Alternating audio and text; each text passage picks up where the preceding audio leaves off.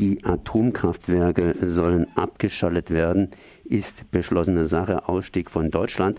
Was nicht so ganz klar ist, was passiert eigentlich mit diesen Wiederaufbereitungsanlagen bzw. den Uranfabriken, die die, äh, ja, die Zulieferung liefern für unter anderem Atomkraftwerke. Und ich bin jetzt verbunden mit Kerstin Rüdecke von Lüchow-Dannenberg, das heißt von der Bürgerinitiative Lüchow-Dannenberg. Erstmal herzlich gegrüßt. Moin. Ihr habt gestern eine entsprechende Mahnwache durchgeführt und es hat dann hinterher zur Anhörung gegangen, weil es gab da eine Sitzung im Umweltausschuss, der sich genau mit dem Schicksal der Uranfabriken in Kronau und in Lingen beschäftigt hat.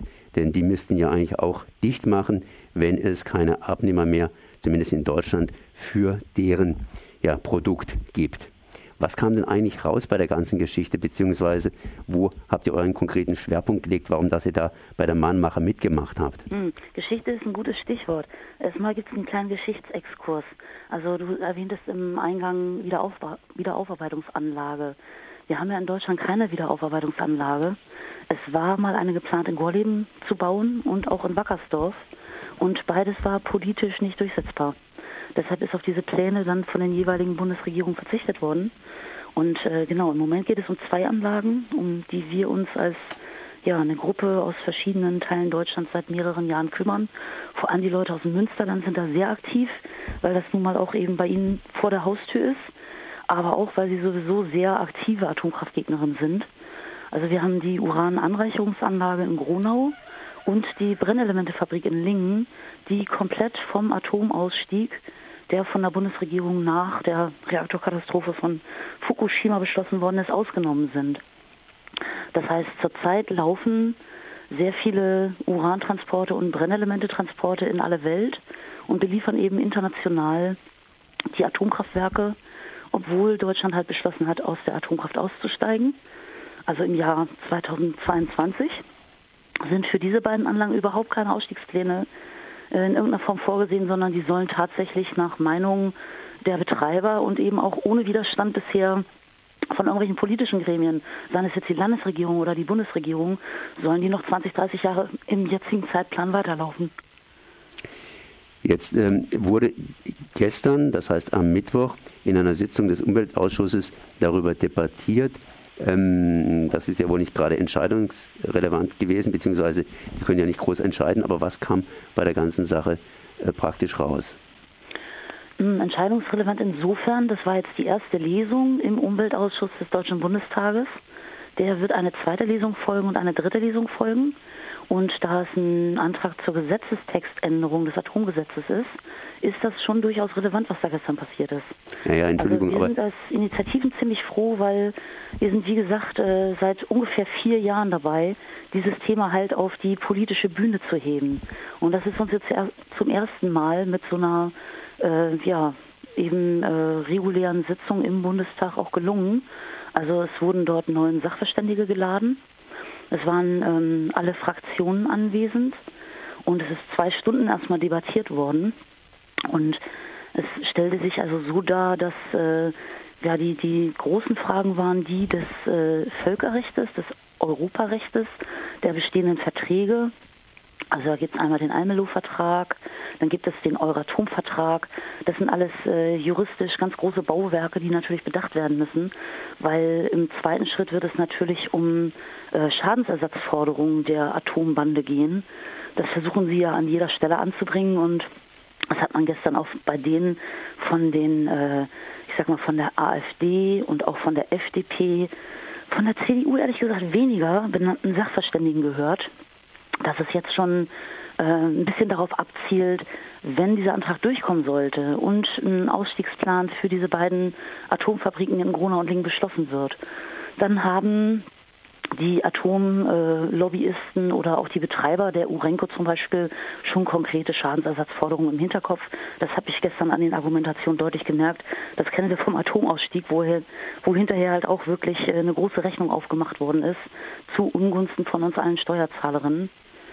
Also ich kann zum Ablauf noch ein bisschen erzählen. Ähm, die, also ich sag nochmal, warum wir halt ein Riesenproblem mit diesen beiden Anlagen haben. Also du erwähntest ja schon im Eingang, Ähm, die sind vom Atomausstieg ausgenommen, aber was heißt das eigentlich? Also wie glaubwürdig ist eigentlich äh, eine Regierung, die für das eigene Land aus sicherheitstechnischen Gründen und aus Gründen des Gefahrenpotenzials einen Atomausstieg beschließt, aber weltweit weiter andere AKW beliefern lassen möchte. Also nicht sehr glaubwürdig, ja. Das heißt, äh, für uns und natürlich für die Menschen, die um diese Anlagen leben, ist einmal diese permanente tägliche Strahlenbelastung ein großes Problem. Die wird immer runtergespielt im Vergleich zu anderen Anlagen, aber die ist durchaus vorhanden. Dann gibt es natürlich eine Gefahr, sowohl für die Anlagen und das Umfeld als auch für die ganzen Transporte, die nach dort laufen, die von dort laufen. Ähm, das heißt, das gilt für Unfälle, das gilt aber auch für sowas wie Terroranschläge. Also die Sachen stehen da relativ ungeschützt, zum Teil unter freiem Himmel und sind also ein wunderbares Ziel. Wir müssen leider solche Sachen und die werden auch offiziell in, äh, in Überlegungen einbezogen. Dem muss man im Jahre 2018 einfach auch irgendwie ein bisschen Aufmerksamkeit zollen, ja. So, dann gibt es irgendwie eben diese internationalen AKW, die zum Beispiel von der Bundesregierung und auch von Frau Merkel ganz konkret benannt werden und kritisiert werden. Da sind äh, Doul und Tiange in Belgien, das sind Cattenom und Fessenheim in Frankreich, die von Frau Merkel als äh, ja, Pannenreaktoren, weiß ich jetzt nicht genau, ob sie das wörtlich gesagt hat, aber doch als sehr kritikale Atomkraftwerke bezeichnet werden. Wir nennen die ganz klar Pannenreaktoren, die haben Risse, die dürften überhaupt nicht mehr in Betrieb sein und werden aber jetzt von deutschen Anlagen beliefert. Heißt, wenn es da einen Störfall gibt, dann wird die Bundesregierung sozusagen mit haftbar gemacht für die Schäden, die dann im eigenen Land entstanden sind dadurch. Also da gibt es überall Gesetzestexte dazu. Wir haben Gutachten erstellen lassen in den letzten Jahren, die alle zu dem Schluss kommen, dass ein, ein rechtssicherer Ausstieg aus diesen bestehenden Verträgen von Gronau und Lingen möglich ist. Und darauf beziehen wir uns und das möchten wir jetzt endlich auch auf einer politischen Ebene umgesetzt wissen. Und äh, gestern war praktisch in der Sitzung des Umweltausschusses ein erster Schritt dazu. Äh, du hast schon ein bisschen angeführt, wie da die Richtung läuft. Wann kommen die nächsten Schritte? Das heißt, ihr habt ja mit dieser Sitzung erstmal einen gewissen Erfolg gehabt, dass es überhaupt diskutiert worden ist. Wie geht es da weiter? Mhm. Also wir sind sehr froh, dass es diskutiert worden ist und wir sind auch froh über die Art und Weise der Diskussionen. Also wir haben deutlich gemerkt, dass die, die Gutachter, die dort versucht haben, äh, die unlösbaren Probleme aufzuzeigen, man könne nicht aus den Verträgen aussteigen und das würde gegen Völkerrecht verstoßen und so weiter, die hatten einfach wirklich ganz schlechte Karten. Wir sind auch hinterher nicht interviewt worden. Äh, wir sind hinterher interviewt worden. Daran siehst, du auch immer so ein bisschen, ähm, wie sozusagen das von der Öffentlichkeit oder auch von der Presse wahrgenommen worden ist. Also wir haben da gestern wirklich, äh, ich sag mal, einen Flock eingeschlagen. Und der zeitliche Ablauf, der wird so sein, das hängt jetzt ein bisschen daran, wie die, also es gab einen, einen Antrag zur Gesetzesänderung von den Grünen und einen Antrag auf äh, ja quasi nochmal ähm, grob gesagt einen Exportestopp von der Linken. Und das beides ist halt zusammen verhandelt worden. Dabei kam auch raus, dass ein Exportestopp sehr schwierig wird, weil man einzelne AKW sozusagen nicht diskriminieren darf oder die Transporte dahin. Also einfacher wäre eine wirkliche Stilllegung der Anlagen, was das Rechtliche betrifft, ja. Und jetzt äh, sprechen die sich natürlich weiter ab und reden eben auch mit den regierenden Parteien, äh, wie die jetzt weiter gedenken vorzugehen. Recht positiv hat sich die SPD verhalten.